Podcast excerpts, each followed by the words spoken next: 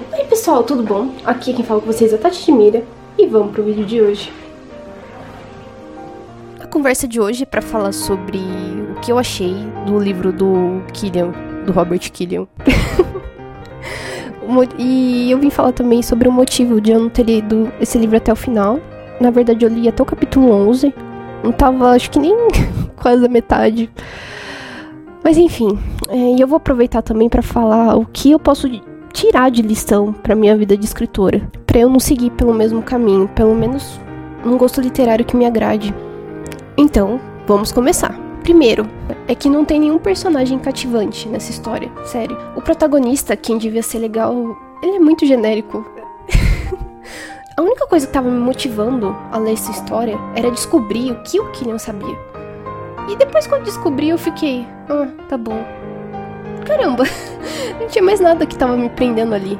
Nenhum dos personagens me cativou a ponto de eu querer saber o que ia acontecer com eles.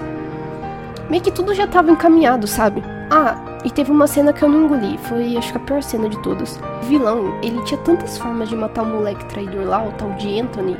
E ele fez aquilo. É sério. Ele morreu disso.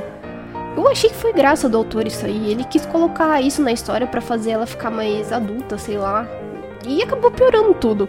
E por falar nisso, essa história não é para crianças, tá? É, tem um monte de violência gratuita. Como por exemplo, por que o Sebastian morreu daquele jeito para salvar um cara que é imortal? Era só ele fugir, caramba. O pior é o Joseph falando: Ai, ele morreu para me salvar. Salvar do que, filho? Você era imortal.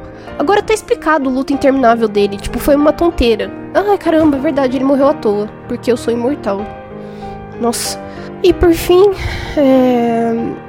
É, teve uma coisa que eu não gostei. Que esteticamente me pare... não me pareceu muito atraente no texto. Que ele tem mania de iniciar os diálogos com aspas. Isso dá um nó no cérebro. Eu não sei explicar. Vocês assim também? O que mais? Ele repete muito a palavra flertando. Isso aconteceu no mesmo parágrafo duas vezes. E as nas falas dos personagens, gente, eles falam rimando. Não sempre, sabe? Mas aconteceu. Uma ferramenta ótima para evitar esse tipo de coisa. No pacote Office, no Word, você vai em revisão, daí você tem a opção de ler em voz alta.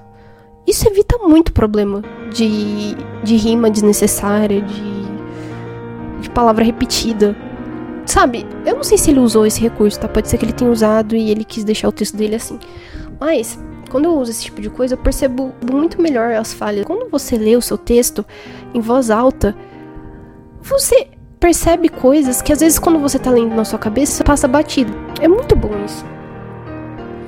É, agora eu vou falar de um ponto positivo dessa obra. Sim, ela tem pontos positivos. Ou um só.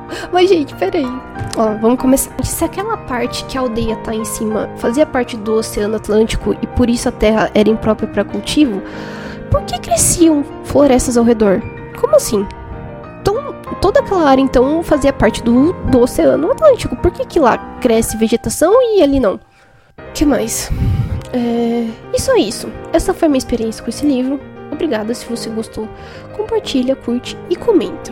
Pode ser qualquer coisa, gente. Pode ser uma tartaruga, pode ser um beija-flor. Não, não sei se tem beija-flor de emoji. Mas podia ter, hein? Ah. É só isso, gente. Tchau, tchau.